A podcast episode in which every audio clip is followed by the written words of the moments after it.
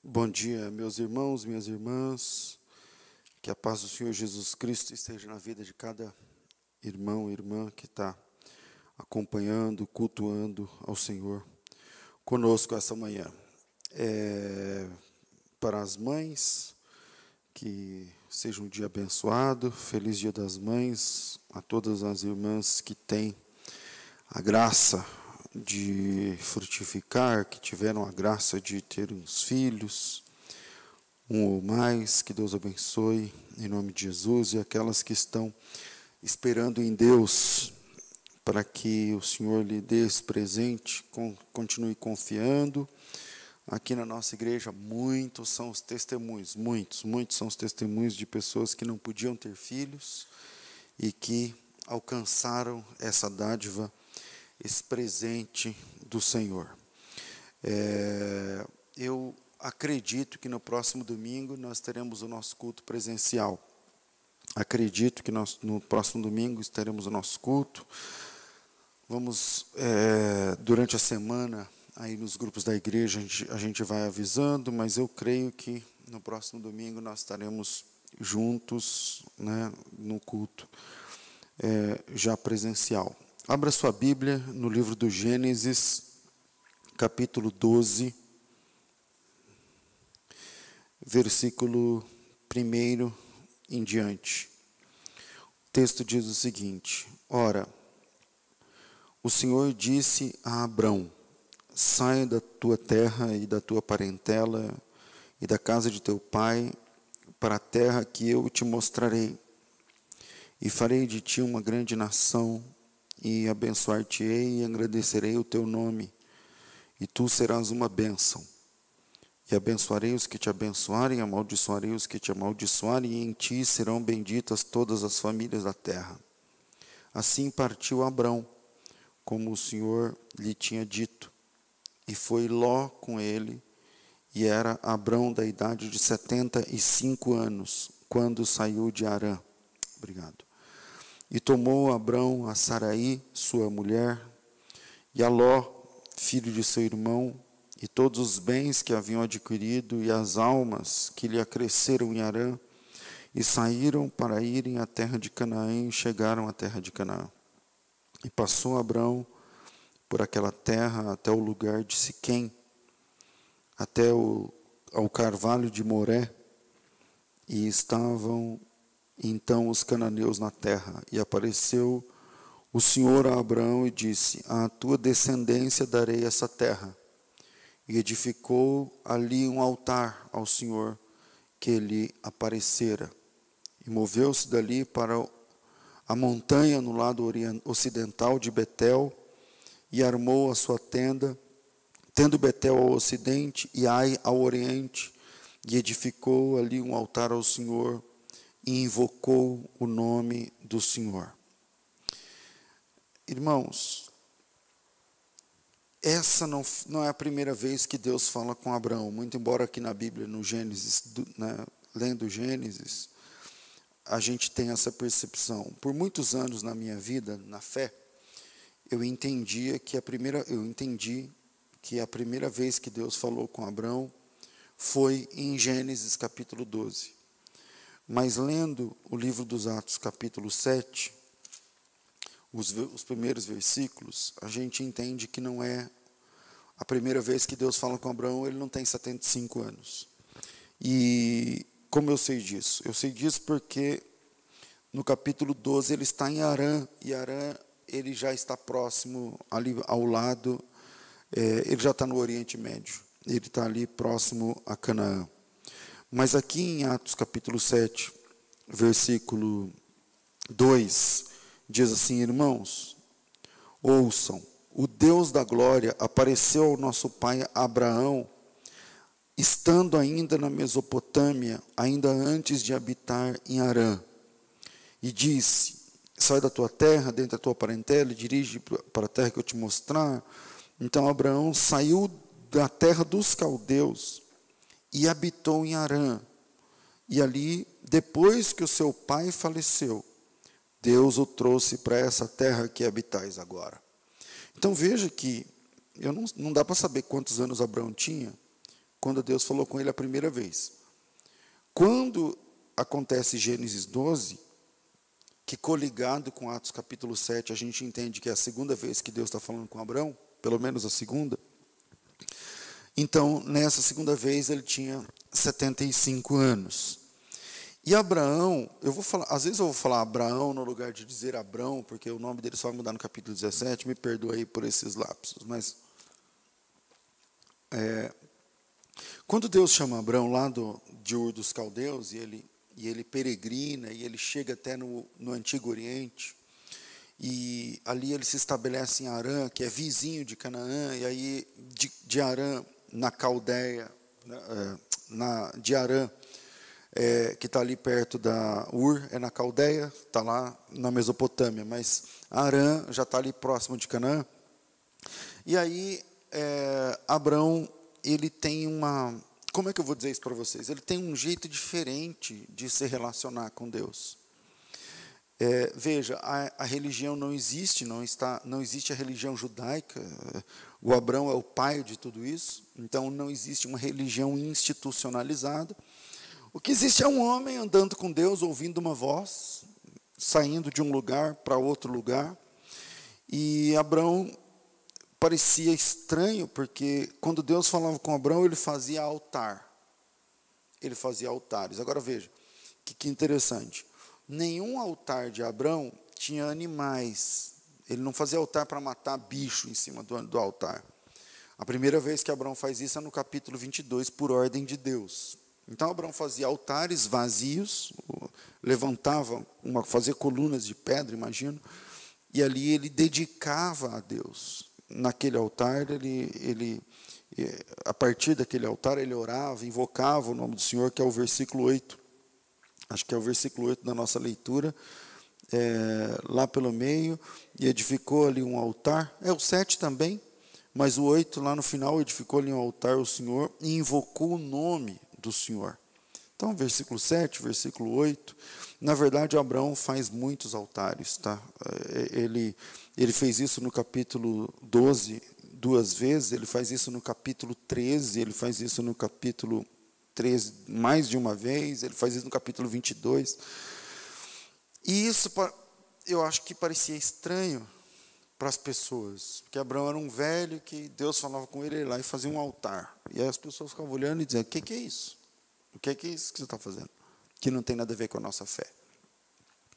E aí eu queria deixar alguns pontos para a gente pensar, e o primeiro é o seguinte: relacionamento com Deus não exige padrão estético. O relacionamento com Deus não exige padrão estético. Olha, é difícil entrar nesse assunto, porque para as pessoas, as pessoas têm padrões estéticos espiritualmente falando. Quando eu falo tem padrões estéticos, é, se, se tiver alguém assistindo a esse sermão que seja da igreja presbiteriana do Brasil ou presbiteriana independente, essas pessoas elas não são pentecostais e historicamente, eu não estou falando você que está assistindo, mas a história desse pessoal é ser antipentecostal, especialmente batistas e presbiterianos. E aí, quando vê um pentecostal falando mais alto, ou pregando mais alto, um pastor que segura o microfone e começa a falar assim e tal, eles ficam falando: para quê? E por que eles perguntam para quê? Porque na cabeça deles existe um padrão estético da espiritualidade. E o padrão estético da espiritualidade deles é dessa forma. E e se eu, eu acho que a minha pregação se assemelha mais a esse pessoal aí, batista e presbiteriano e tudo mais, aí você tem um pentecostal me ouvindo, por exemplo, eu tenho um, um, uma ideia, eu, eu, de vez em quando, quando eu tenho tempo, eu, eu, coloco nas redes sociais ideias de pregações, pregações que eu preguei ou que eu não preguei, lendo a Bíblia, ontem mesmo eu fiz isso. E aí, alguns amigos que são pregadores de nome, importantes, eles falam assim, rapaz essas ideias, essas sacadas que você tem, se você fosse um pastor pentecostal, você pegava essa, essa mensagem aí, você ia ser um pregador e tal, não sei o que lá. Eu falei, é, eu não sei fazer isso daí. Eu não sei fazer isso daí. Então veja, que as pessoas, elas criam paradigmas na estética da espiritualidade. Não sei se estou me fazendo entender.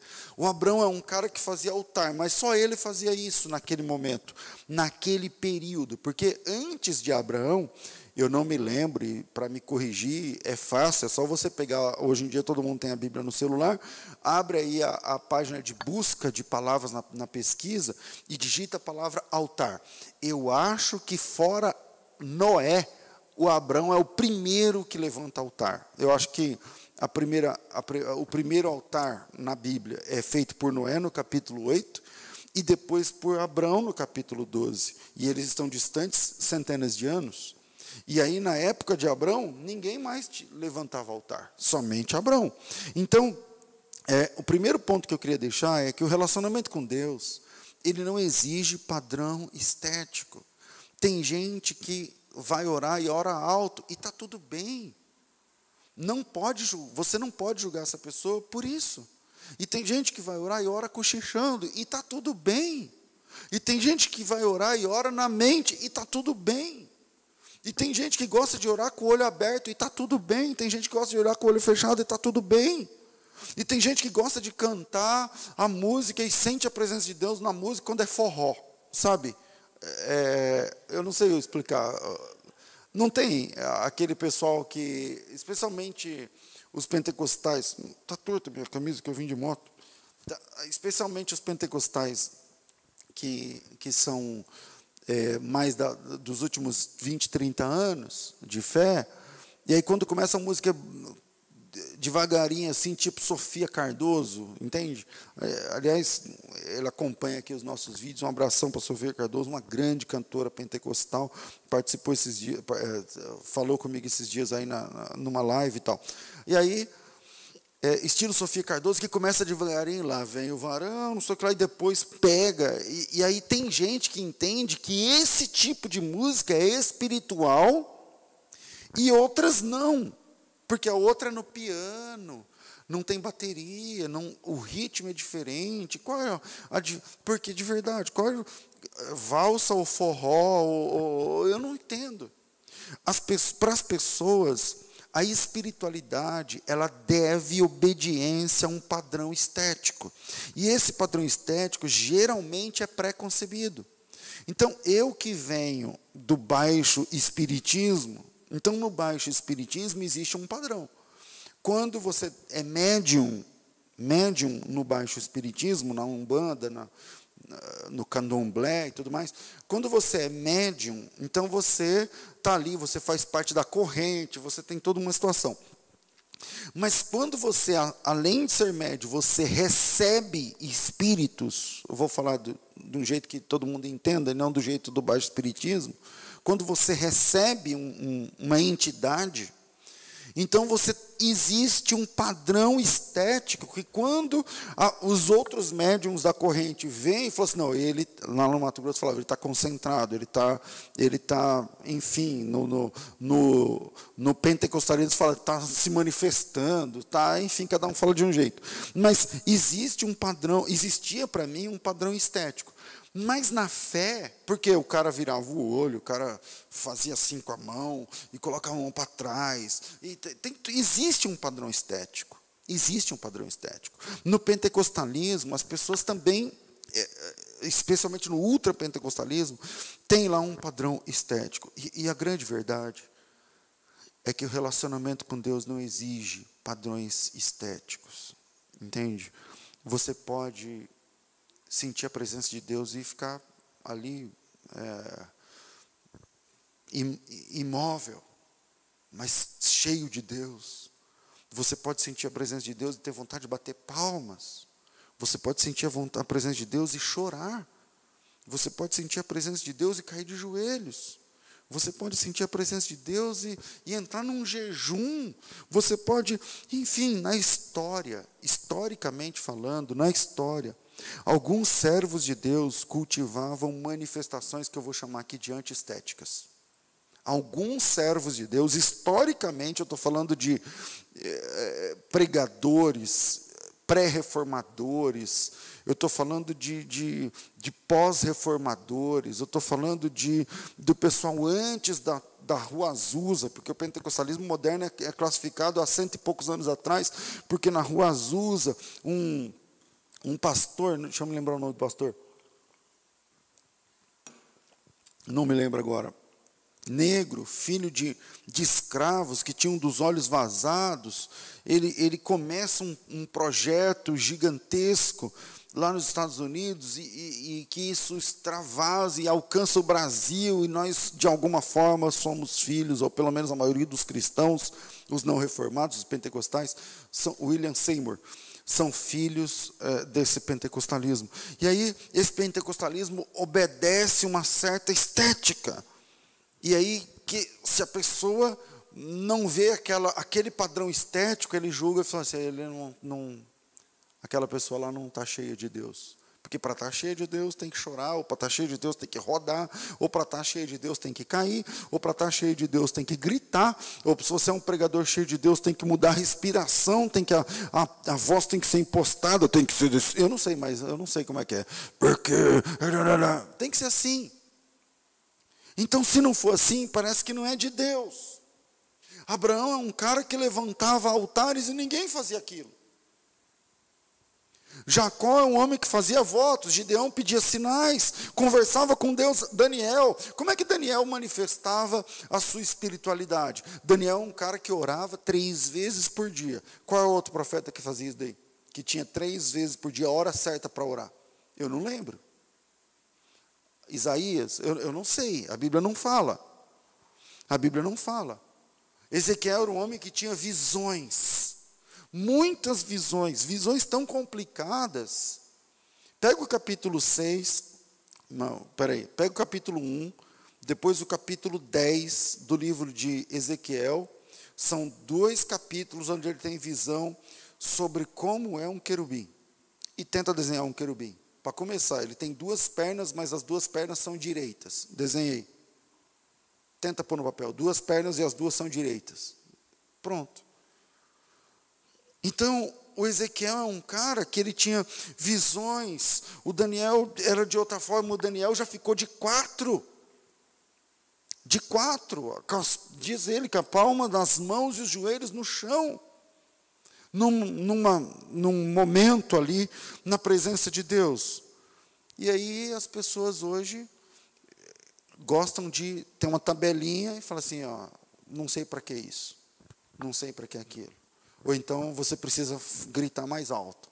Você precisa aplaudir, ou você precisa falar glória a Deus várias vezes, ou você precisa falar em outras línguas, ou você precisa. Não existe régua que mede a espiritualidade, pessoal. Relacionamento com Deus não exige padrão estético. Porque se, se é, bom seria se tivesse, porque aí está na Bíblia, a gente fala, ó, isso aí não é de Deus, está aqui tem que ser assim, assim, tem que o olho tem que arregalar, ou a mão tem que levantar, ou tem que. Não existe. Não existe. A maior denominação evangélica brasileira, que é a Assembleia de Deus, ela diz que para a pessoa ser batizada com o Espírito Santo tem que falar em línguas. Eu já defendi essa ideia. Que tem que falar em línguas. Tá, e quem é mudo? Não pode ser cheio de Deus? O mudo? Não, não pode nunca? Não, como é isso? Então, Deus te alcançou assim? Tá bom, irmão. Cultiva a tua fé com Deus. Se você chora, continua chorando. Se você gosta de dobrar joelho, se quer falar mais alto, fala. O relacionamento com Deus não existe, não exige um padrão. Não tente se amoldar pelas manifestações mais ou menos estéticas das pessoas à sua volta. Cada um tem um jeito de, de, de, se, de se entregar, de se relacionar com Deus. Tem gente que gosta de orar alto, tem gente que gosta de orar baixo, tem gente que gosta de orar e começar a orar cantando um louvor. É meu caso, eu gosto de dobrar o joelho, eu louvo a Deus primeiro, depois eu começo a orar. E está tudo bem. Tem gente que fala, não, mas você vai dobrar o joelho para orar ou para cantar. E tem. Então, não tente amoldar-se pelas manifestações mais ou menos estéticas das pessoas. Abraão levantava o altar. Quem mais fazia isso na época dele? Ninguém. E ele seguiu dessa forma. Segundo, ouça mais a Deus do que as pessoas. Deus chamou Abraão e falou quatro vezes com Abraão: Eu vou te dar filhos, vou te dar descendência, sua descendência vai ser uma não sei o quê, em ti seus descendentes eh, serão abençoados todas as famílias da terra, te engrandecerei tua semente. E isso acontece no capítulo 12 duas vezes, isso acontece no capítulo 15 duas vezes, isso acontece no capítulo. Eh, no capítulo 15, versículo 17, isso acontece no, no, próprio livro dos Atos, capítulo 7, que eu citei. Pelo menos quatro vezes Deus chama Abraão e fala sobre a sua descendência. Quantas vezes Deus falou com Abraão que ia dar filhos para ele? Pelo menos quatro. Já a Sara falou uma vez só para ele que a escrava ele foi. Deus, um lado, está falando quatro vezes. Ó, é assim, é assim, é assim, é assim.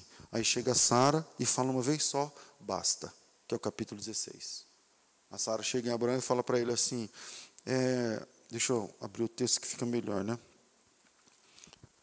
A Sara chega em Abraão, ó, Sara, versículo, capítulo 16, versículo 1, Sarai, mulher de Abraão, não lhe dava filhos, e ele tinha uma serva egípcia, cujo nome era Agar.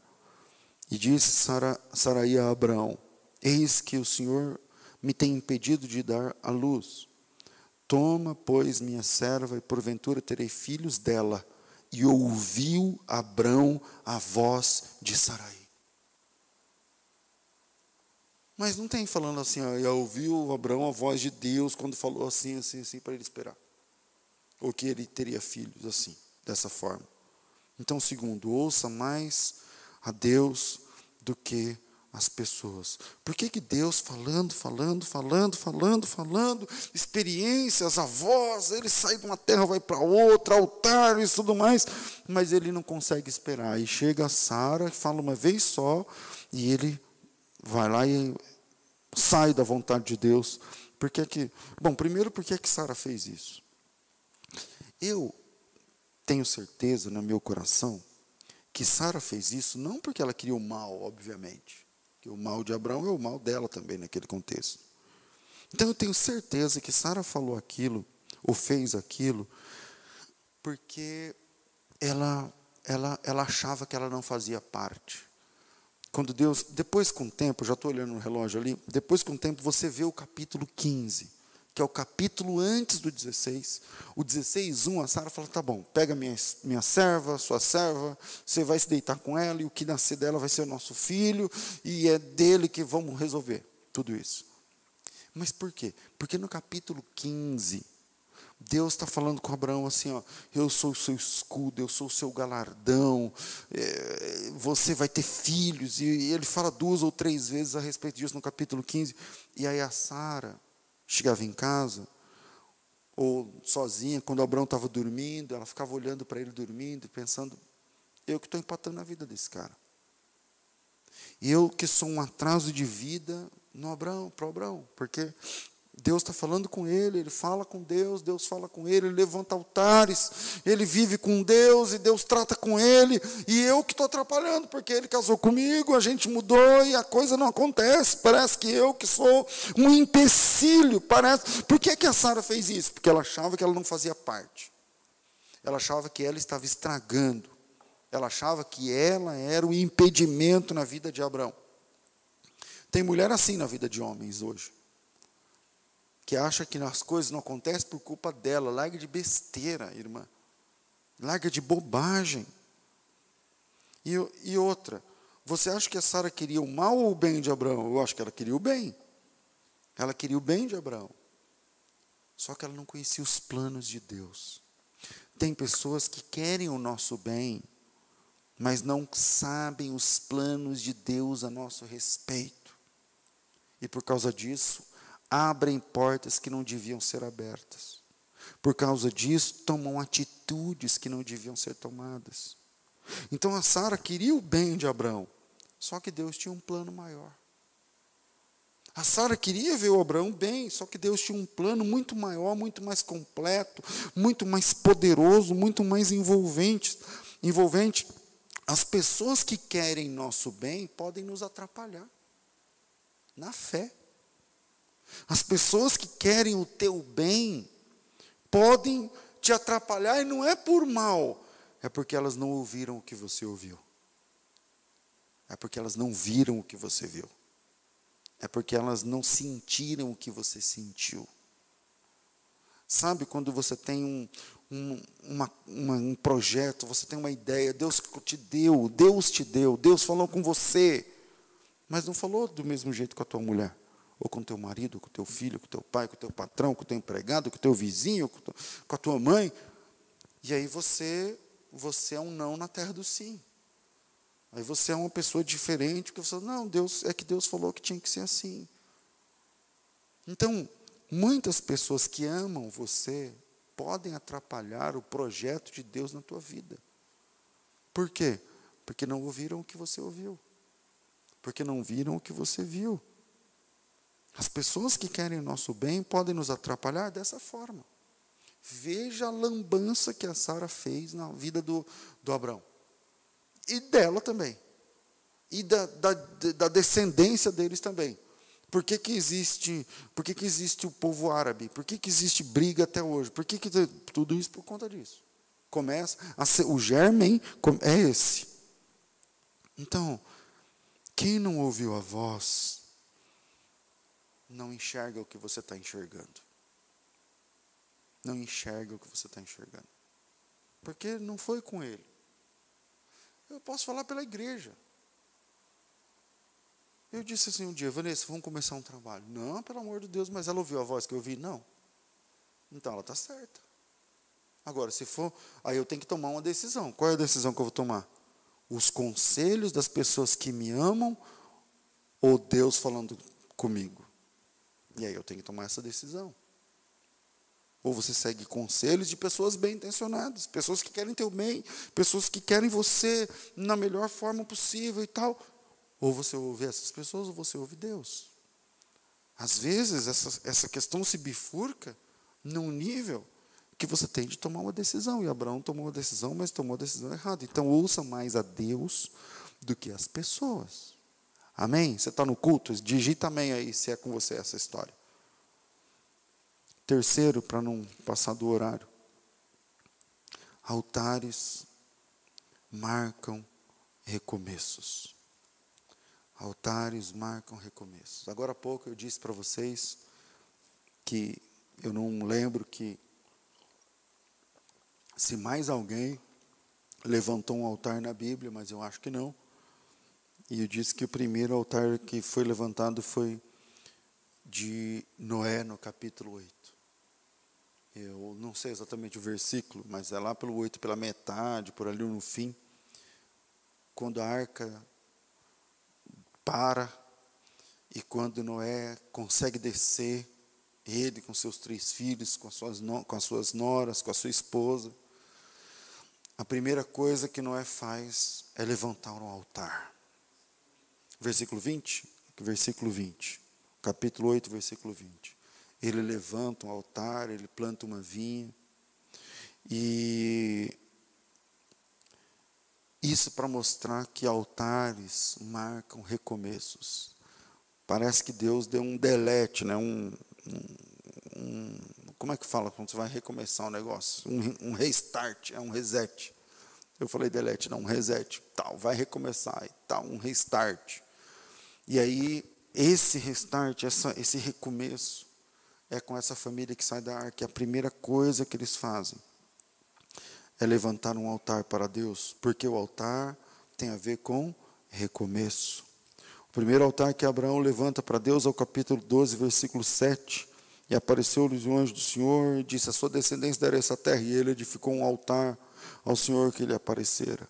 Recomeço. Que recomeço? Porque Abraão se muda para Arã e ali ele está recomeçando. No capítulo, no próximo versículo 8, a Bíblia diz que ele se mudou dali. Olha que interessante. No versículo 7, ele faz um altar, onde Deus fala com ele, começa ali. No versículo 8, ele se muda, depende da versão, fala, moveu-se dali para a montanha do lado oriental de Betel, lá no final, e ali ele levantou um altar e edificou o seu nome. Ele mudou, então ele vai recomeçar. E se ele vai recomeçar, precisa de um altar. No capítulo 13, versículo 4, a Bíblia diz, veja o versículo 3, para efeito de contexto e fez suas jornadas do sul até Betel, até o lugar onde de princípio estivera a sua tenda entre Betel e Ai, até o lugar do altar que outrora havia feito. Ele viaja para o sul, aí ele volta novamente para o mesmo altar. E ali invoca o nome do Senhor. Por quê? Porque ele está recomeçando. No capítulo 13, no versículo 18, Abraão muda suas tendas e foi, e habitou-se nos carvalhais de Manre, em que estão junto a Hebron, e ali edificou um altar. Por que ele está edificando outro altar? Porque ele mudou. E ele está recomeçando. Altares marcam recomeços com Deus. Altar fala de perdão. Eu estou aqui querendo ter uns 15 minutos, mas não quero passar. Altar fala de perdão. Quer recomeçar? Ouvindo o Evangelho, você é uma pessoa que precisa recomeçar? Então comece pedindo perdão. Você quer recomeçar? Altar fala de entrega. Então comece entregando. Você quer recomeçar? Altar fala de recomeço. De recomeço. Quem levanta o primeiro altar na Bíblia? Noé. Por quê? Vamos recomeçar. Estava tudo errado. Deus teve misericórdia. Acabou com tudo, tudo se perdeu, mas Ele teve misericórdia daquela família e agora eles vão recomeçar. E para recomeçar, eles levantam um altar diante de Deus. Recomeço, entrega, pacto, aliança, perdão. É isso que fala quando a Bíblia diz sobre altar. E se você essa manhã ou se eu ouvir essa palavra, é um homem, uma mulher, que assim como Noé, precisa recomeçar depois do caos. Se assim como Abrão, Deus te chamou para mudar. Deus não chamou Abraão para ficar no mesmo endereço. Deus chamou Abraão com um compromisso, só que você tem que mudar. Você vai ter que se mudar. E se como Abraão você está com medo de mudar, se como Abraão você está com medo de dar o passo. Se como Abraão você às vezes está ouvindo pessoas que te amam. Pessoas que inclusive querem o teu bem, mas elas não ouviram o que você está ouvindo. Elas não sentiram o que você sentiu. Elas não sabem o que você sabe. Então, altares marcam recomeços. Se você quer recomeçar do caos como Noé, se você quer recomeçar da experiência com Deus como Abrão, porque em Josué capítulo 24, lá no começo, a Bíblia diz que Deus tira Abrão do meio da idolatria. E se você quer recomeçar como Abrão, saindo de um ambiente e indo para a santidade, se você quer recomeçar como é do caos, da desgraça, da perda, para a, a caminhada da obediência, então você precisa levantar um altar para Deus. E para levantar um altar para Deus, você não precisa de dinheiro, você não precisa de bloco, tijolo, concreto, você não precisa ir para um endereço diferente. O verdadeiro altar são os joelhos dobrados e o coração contrito. A Bíblia diz no Salmo 50, 51, versículo 16, que um coração contrito e quebrantado, o Senhor não despreza nunca. Altares marcam recomeços. E se Deus está tratando com você nessa palavra, então é hora de recomeçar. Que Deus muito te abençoe no nome precioso de Jesus Cristo, nosso Salvador. Amém.